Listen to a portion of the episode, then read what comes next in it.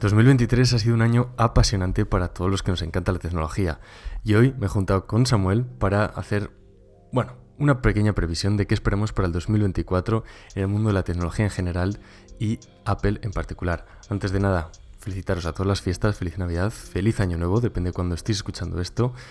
Y no sé Samuel si quieres tener unas palabras antes de agradecimiento, ¿no? De que yo creo que este podcast que lo hemos empezado a hacer relativamente muy poquito y ha tenido un acogimiento espectacular. Hola Álvaro, hola a todos, bienvenidos, feliz año a todos. Y sí, la verdad Álvaro que 2023 está muy bien. Hemos comenzado con este podcast que, bueno, como bien has comentado, creo que hemos empezado poco a poco, pero cada vez va cogiendo mayor aceptación. Y este 2024 promete mucho, tanto para nuestra cuenta aquí de Command Show o Score Apple en X y Threads. Y como no, también vamos a ver un poco ¿no? qué nos espera este 2024 tecnológicamente hablando. Sí, nos hemos juntado Samuel y yo esta semana pues, recopilando información de las tendencias que esperamos que en 2024 vayan a explotar o que se vayan a profundizar más en ellas, ¿no? Y, os las traemos aquí. Vamos a empezar de más a menos, vamos a acabar con Apple, que sabemos que también nos gusta mucho, porque Apple, ojo, que parece que, nos va a sorprender este, este 2024, pero bueno, vamos a empezar por el principio y es hablando de Garner. Garner, para que no nos conozcáis, es una empresa de investigación y asesoramiento que se especializa en bueno, realizar análisis y orientación sobre tecnología, negocios y tendencias de mercado. Esta empresa todos los años publica una curva en la que sitúa bueno, las tendencias tecnológicas. Y hace no mucho ha publicado un artículo en el que bueno, detallaban las tecnologías que van a repuntar en este 2024 y de las que más se va a hablar. Así que Samuel, coméntanos un poco por encima porque luego ya hablaremos un poco de, de nuestras impresiones. Pero es muy importante tener en, mente ¿no? este, este framework, ¿no? este marco que marca Garnet, porque realmente nunca se suelen equivocar. Sí, mira, aquí esta compañía lo que ha hecho es seleccionar siete puntos principales que, bueno, lo voy a ir comentando. Número uno, tecnología sostenible. Número dos, ingeniería de plataformas. Tres, desarrollo asistido por inteligencia artificial. 4. Plataformas industriales en la nube. 5. Aplicaciones inteligentes. 6. Inteligencia artificial generativa democratizada. Y 7. Fuerza de trabajo conectada aumentada. Al final son 7 puntos yo creo muy importantes, pero todos, todos pueden englobar prácticamente la IA. Muchos de ellos la tocan mucho. Yo a nivel personal soy informático, ingeniero informático, y uno de los puntos, que es el tercero, desarrollo asistido por IA, es uno de los que ya estamos viviendo y yo creo que en 2024 va a ser más apasionante. Todas estas tendencias tecnológicas, como hemos dicho, parten de la premisa de la IA. Al final la IA lo estamos, cansados de, de escucharla, pero ya hemos pasado de la etapa del wow, de nuestro primer uso del chat GPT, de alucinar con nuestra primera creación de una imagen. Si, todavía no lo habéis hecho, recomendamos hacerlo. Pero el 2024 yo creo que va a ser un año más de uso productivo de la IA, más seguro y más regulado. Y aquí la Unión Europea ya ha entrado con mano dura en el tema de la regulación. Vamos a comentar rápidamente esta regulación que todavía no es oficial, pero ya se tiene, bueno, prácticamente cambiando cositas muy pequeñas, va a ser seguramente como os vamos a comentar. Si que Samuel, comentamos un poquito por encima esta regulación y ya luego entramos en nuestras previsiones para este 2024 más a modo personal. ¿Cuál es la primera regulación de la IA que nos ha implantado la Unión Europea? Pues mira, el primer punto que nos encontramos aquí es prohibiciones sobre ciertas aplicaciones de inteligencia artificial, como la categorización biométrica basada en características sensibles, creencias políticas, religiosas, filosóficas o por su raza y orientación sexual, el reconocimiento de emociones en los lugares de trabajo, la puntuación social y la inteligencia artificial que manipula el comportamiento humano o explota vulnerabilidades. Al final, eh, bueno, son varias las informaciones que han surgido y también un poco los problemas que también se espera que pueda haber con todo tema de regulación de la, con la Unión Europea, ¿no? con esta inteligencia artificial. Ya que parece ser, ¿no, Álvaro, que muchas veces se habla de qué límites puede tener, incluso no sé si habéis visto la última película de Misión Imposible, en la cual va un poco sobre este tema, ¿no? De cómo la propia inteligencia artificial se revela contra los propios creadores. Y bueno, aquí un poco estamos en un punto, ¿no? Como has comentado, de que del guau vamos a parar un poco los pies, ¿no? A ver qué, qué pasos seguir, cómo seguirlos y todo con un poco de conocimiento y de, bueno, de estabilidad. Eso es, yo creo que aquí es un punto muy importante y de hecho OpenAI, la compañía detrás de ChatGPT y modelos de generación de imágenes como Dalí, tuvo un problema, no sé si recordáis, hace mes, mes y pico, que echaron a Sam Altman, el CEO, luego volvió, al final el problema que tenían internamente era que Sam Altman quería apostar directamente por, eso es que esta empresa es como, tenemos algo, lo sacamos ya al público, sin realmente pararnos a pensar cómo va a afectar esto al mercado laboral, cómo va a afectar esto al mundo en la sanidad, en la educación. Muy echado para adelante. Y había una parte dentro de OpenAI que era como más reticente, que al final por eso acabaron echándole, pero luego volvió. Al final esos dos mundos ¿no? contrapuestos y que aquí la Unión Europea parece ser que bueno, está un poco jugando a ser Dios, intentando regular a todas las empresas. Ya sabéis que la Unión Europea aquí tiene un poder fundamental. Hace nada, la semana pasada reguló dos empresas de Estados Unidos. Desde la compra de Adobe de Figma, pues la reguló la Unión Europea. Una empresa europea, dos empresas americanas. Es decir, tiene un poder increíble. Pero aquí no acaba toda la regulación de la IA que tiene la Unión Europea en mente. También no solo quiere regular restrictivamente, sino que quiere apoyar la innovación y a todas las pymes europeas a través de entornos de pruebas regulatorios y pruebas en mundo real. Un poco ayudando ¿no? en pequeñas empresas europeas como es el caso de Mixtral, una empresa francesa, con sede en Francia, que, ojo, tiene modelos ya muy, muy chulos para lo pequeña que es la empresa, lo cual es fabuloso. Y luego también tenemos algún requisito más, ¿no? Como de transparencia, ¿no?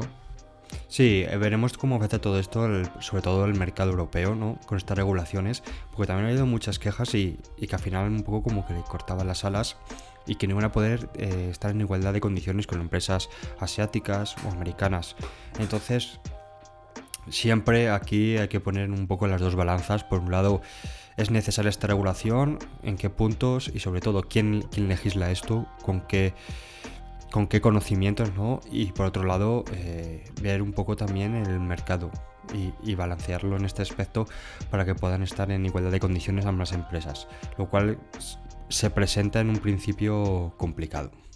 Sí, al final aquí la idea es no darnos un tiro en el pie, no regularnos a las empresas europeas para poder estar en igualdad de, de, condiciones ¿no? con el resto de empresas americanas, chinas, como comentas, que parece ser que por ahora van un paso por delante nuestro. Si quieres, entramos ahora en la, en la zona de previsiones personales, porque todo esto era un poco introducción, qué espera Garner, qué regulación estamos haciendo en la IA, pero qué esperamos nosotros. Si quieres vamos comentando un punto cada uno, empiezo yo con el despliegue del 5G, algo que, bueno, eh, ya todos, casi todos, contamos con un teléfono compatible con 5G. Mm, en los próximos años, bueno, prácticamente cualquier persona con móvil va a tener compatibilidad con 5G, pero el problema del 5G es que es caro, caro a nivel de infraestructura, es decir, necesitamos plantar muchas más antenas. Es que ahora mismo tenemos un problema en España de que en pueblos todavía no tenemos cobertura, pero en el centro de Madrid tenemos 5G. Como es lógico al final, pero las compañías al final, pues eso, se centran donde hay más usuarios y están cada vez poniendo más antenas 5G. Aquí, si alguien nos está escuchando, no os olvidéis tampoco de, los pueblos que también vive muchísima gente y también, quieren disfrutar de esta tecnología, ¿no? Sí, eh, obviamente aquí, por ejemplo, en la provincia de Zamora, eh, es una provincia pequeña, apartada, ¿no? Eh, todavía sigue habiendo noticias, otro día leí en el periódico de pueblos sin conexión a internet o sin teléfono todavía. Sí, sí, sí. Y te quedas como en plan, mmm, joder, si estamos a, a 20 kilómetros, ¿no? ¿Cómo es posible? Bueno, pues sigue pasando. Pero bueno, no solo el 5G, sino también veremos realidad aumentada y mixta con las gafas de Apple y veremos si otras compañías como Google, etcétera, nos presentan algo similar. Queda ahí un poco atrás, ¿no, Álvaro? El tema del metaverso, ¿no? Que se presentó un poco, eh, no se muestra, estarán en proceso. Bueno, veremos a ver cómo acaba también todo este mundo. Sí, aquí el metaverso que Mark Zuckerberg con Meta sí que ha puesto un poco mucho más fuerte, pero parece ser que han reculado últimamente no sé, como que no caló la idea de vivir en un mundo virtual, comprar cosas en mundos virtuales. No sé, yo creo que todavía no estamos preparados para eso. No sé si en el futuro lo estaremos o no. Y yo creo que aquí Apple va a jugar un papel fundamental con sus gafas, marcando un inicio y un después, porque a día de hoy las gafas de Meta, son muy buenas. Yo he tenido la suerte de poder probarlas y la verdad te da este efecto guau al principio de, oye, qué pasada. Pero las gafas de Apple, no sé, prometen mucho y van a no sé, asentar mucho las bases en, este sector. Relacionado con el metaverso también tenemos todo el tema de la blockchain, finanzas descentralizadas.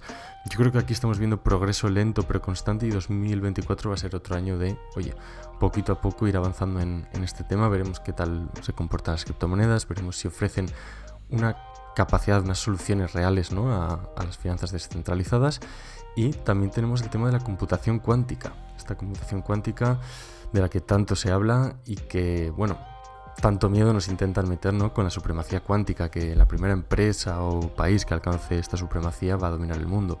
Pues bien, IBM ha invertido 100 millones en un ordenador que tiene la previsión de salir este 2024 con 100.000 qubits, cual va a ser esto un reto para la ciberseguridad enorme. Esto es un tema muy amplio, si estáis muy interesados podríamos hacer un podcast incluido de solo todo lo que es la computación cuántica, que a mí personalmente me gusta mucho, pero va a ser un tema del que se va a hablar mucho en 2024, igual que de movilidad eléctrica, ¿no?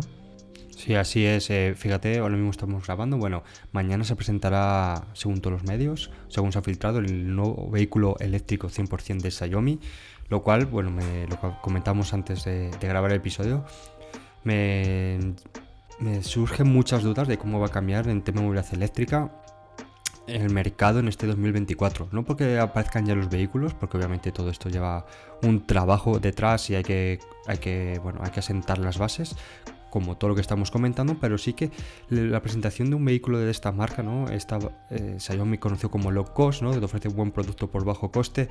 Veremos cómo cala, sobre todo en los países europeos de más bajo nivel, Sudamérica, etcétera, parte de Asia y qué son capaces de ofrecernos, con qué características y obviamente si Xiaomi saca, eh, ¿por qué no Huawei, Samsung, otras marcas tecnológicas, no solo las marcas convencionales automovilísticas como Volkswagen, BMW, Mercedes, sino muchas otras. Y aquí también, entre paréntesis, podemos dejar Apple, que luego a lo mejor si quieres comentamos un poco más con tema de CarPlay, pero un poco relacionado también qué pasará con estas empresas tecnológicas, si se sumarán sumarán a, esta, esta movilidad eléctrica o simplemente nos ofrecerán un software? Esa es la gran pregunta, ¿no? La gran incógnita de este proyecto que tenía Apple entre las sombras, ¿no? Que parece ser que está un poco parado a día de hoy. Hablaremos un poco más adelante en el podcast sobre, sobre ello, pero hablando sobre, sobre Apple, ya que lo has mencionado, yo creo que Apple está jugando un papel fundamental en el tema de la inteligencia artificial y el machine learning, y yo creo que la gente no lo está valorando nada. ¿Y a qué me refiero con esto? La inteligencia artificial es un concepto muy muy amplio. Esto dentro de la inteligencia artificial tenemos el machine learning y Apple realmente domina este mercado. O sea, no, no os hacéis la idea. Estamos imaginando, solo asociamos inteligencia artificial cuando chateamos con ChatGPT y parece ser que si Apple nos saca un ChatGPT con el que podamos conversar, Apple no está a la altura de la inteligencia artificial. Me canso de ver en Twitter este tipo de comentarios y son un poco de desconocimiento del sector. ¿no? Al final, Apple está jugando un papel fundamental en temas de salud, en temas de fotografía. Ayer mismo veíamos eh, un vídeo en el que Apple había conseguido meter tres individuos que eran hologramas dentro de un vídeo a través de una de un acuerdo que tiene con una universidad, Colombia creo que es, no sé exactamente qué universidad, pero simplemente con proyectos de investigación que están desarrollando. Y en una entrevista reciente, uno de los ejecutivos de, Apple le preguntaron por la inteligencia artificial dentro de Apple, que como lo veía, que de puertas para afuera, que parecía que no estaban trabajando mucho. Y él, bueno, se rió un poco y dijo que, bueno, que les dejaran este 2024 que, que, nos iban a sorprender, lo cual, bueno, nos dejó aquí un poco esta, esta puerta abierta. Pero no os penséis que Apple está rezagado en este mundillo, está trabajando bastante bien y tenemos muchas cosas dentro de nuestro iPhone que están trabajando con inteligencia artificial y machine learning, aunque nosotros no lo veamos. Dicho esto, promete mucho. Sí, simplemente comentando sobre esto, Álvaro, promete mucho este nuevo. En la próxima WWDC, eh, con iOS 18, en general, los sistemas operativos, tiene muy buena pinta. El cambio parece ser que va a ser muy grande y, como bien comentas, al final Apple, yo creo que aquí mm, no el problema, sino lo que creo que la gente normal, ¿no? Nos confundimos un poco porque eh, confundimos los términos, ¿no? Al final, como Apple en sus eh, no ofrece la palabra IA, ¿no? Eh, mm, creemos que no está utilizando, pero al final, como bien dices, hay muchos casos del día a día en los que está implementado esta inteligencia artificial, ya sea cuando ponemos CarPlay directamente, ya a mí, por ejemplo, me marca ya directamente la ruta sin decir yo dónde voy a ir, simplemente por la situación, la hora que es, etcétera. A la hora de cargar nuestro dispositivo móvil, también, por ejemplo, con la carga inteligente. Mm, tienen muchas cosas trabajando en el proceso de fotografía, etcétera, etcétera, que bueno, pero yo creo que va a llegar... es tremendo, ¿no? Toda la capacidad que tienen de reconocer eh, no solo personas para clasificar, que esto es algo que llevamos viendo mucho tiempo, pero animales, incluso en las etiquetas de la ropa, esto lo publicamos el otro día. Las plantas también. Sí, si echáis una foto a la etiqueta de, de, vuestra ropa, os dice exactamente Siri cómo lavarlo. O sea, es tremendo.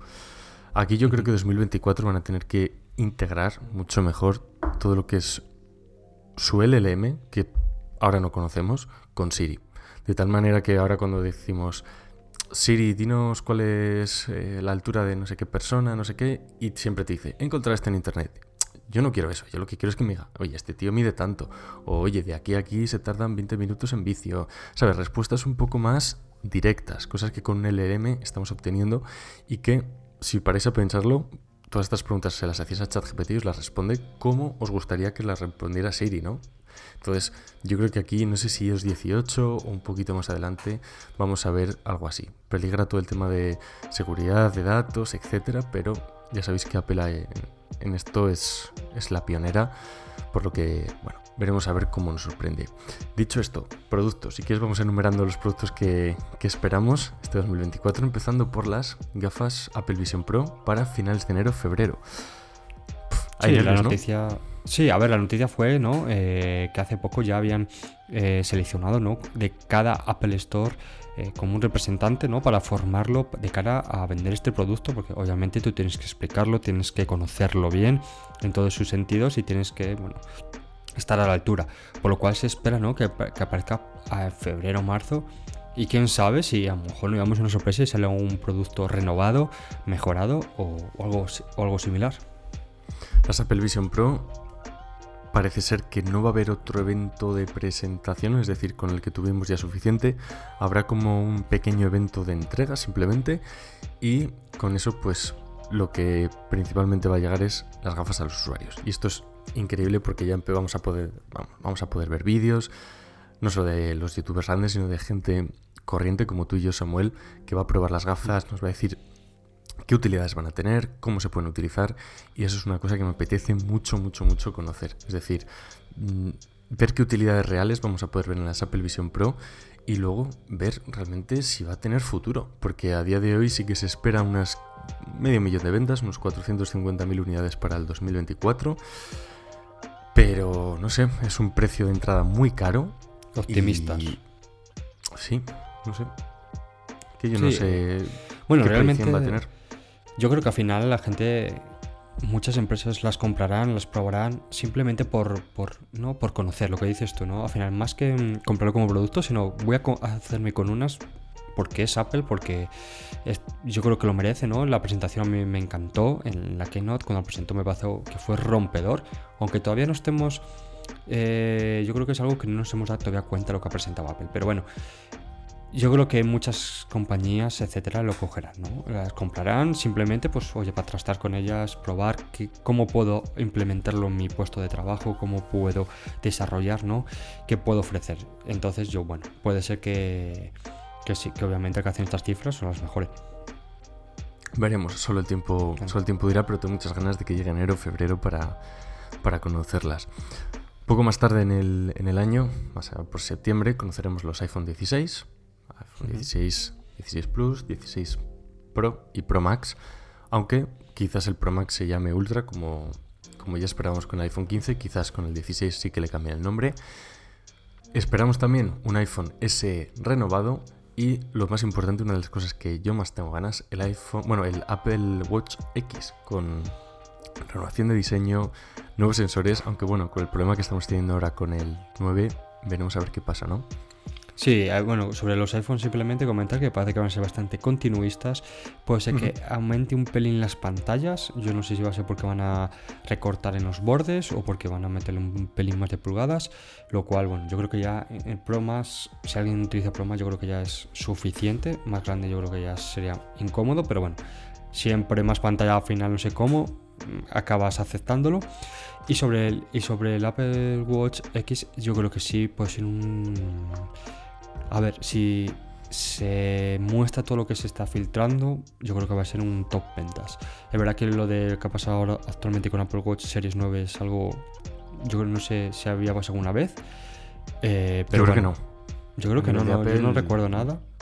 En Apple por lo menos no, en otras compañías no lo sé, pero bueno, eh, a ver cómo afecta realmente. Pero bueno, para los que, Samuel, un paréntesis, para los que no sepan lo que ha pasado, eh, actualmente hay una disputa por patentes entre Apple y otra empresa por el sensor de presión eh, de sangre. No sé si era el de, presión. No, el de, oxígeno, sangre. El de oxígeno, sangre. De oxígeno sangre, eso es. Y, bueno, parece ser que, que, la otra empresa, que no recuerdo el nombre, tiene todas las de ganar y por ahora ya han tenido que retirar del mercado todos los Apple Watch Series 9. Y esto es mm, rarillo, ¿no? O sea...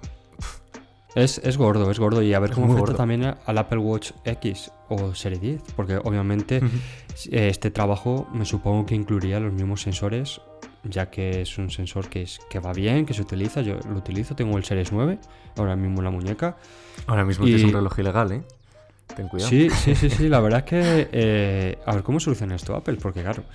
O sea, no sé cómo será el tema legalmente. Ahora yo tengo el dispositivo. Si tuviese que. De momento, Apple no se ha puesto en contacto conmigo. Así que yo sigo utilizando. Y, y vamos, que yo sepa.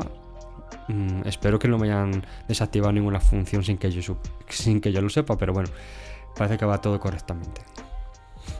Cosas que, que esperamos también: iPads el iPad Pro con pantalla muchas ganas. Muchas, muchas ganas. No hemos, visto ningún iPad nuevo este 2023. Esto, esto es criminal. Apple, por favor, danos ya iPads nuevos. También iPad Air.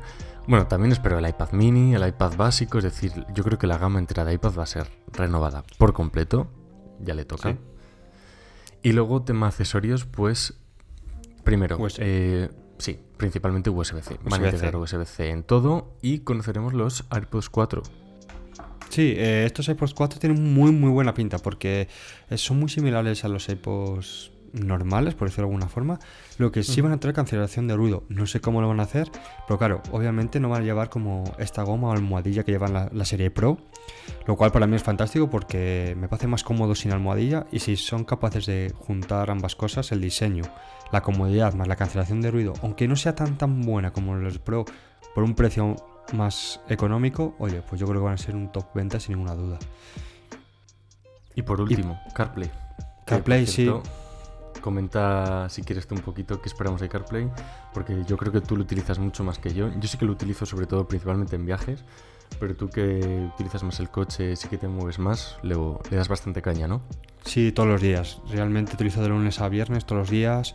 Eh, por tema de trabajo ahora sí que me muevo bastante en coche y para mí es como el gran eh, desapercibido ¿no? de Apple y creo que es fantástico. Realmente ya solo por la calidad que te ofrece en, tus trayectos, sino bueno, pues todo lo que lo puedes hacer desde escuchar un podcast, mapas, etcétera. Y sobre todo, un poco en el anterior podcast comentaba el futuro que puede traer esto todo conllevado en el ecosistema de Apple, ¿no? Con tema de salud, no solo lo que nos ha enseñado Apple en anterior WWDC que va a implementar en vehículos, sobre todo yo creo que va enfocado a gama eléctrica por tema de pantallas, ¿no? De cómo implementar todas esas, esas imágenes, esa información, ya sea el velocímetro, la temperatura, eh, la música que pones, el GPS, etcétera, todo de una forma muy visual muy bien hecho, ¿no? Modo Apple, sino también en un futuro yo creo que puedes llevar muchas más cosas, tema de salud, oye, pues que te puede ayudar a prevenir un accidente, que te con sistemas de conducción autónoma también un poco relacionado con tema Tesla, etcétera. Yo creo que ahí tiene un filón muy grande Apple, el cual puede,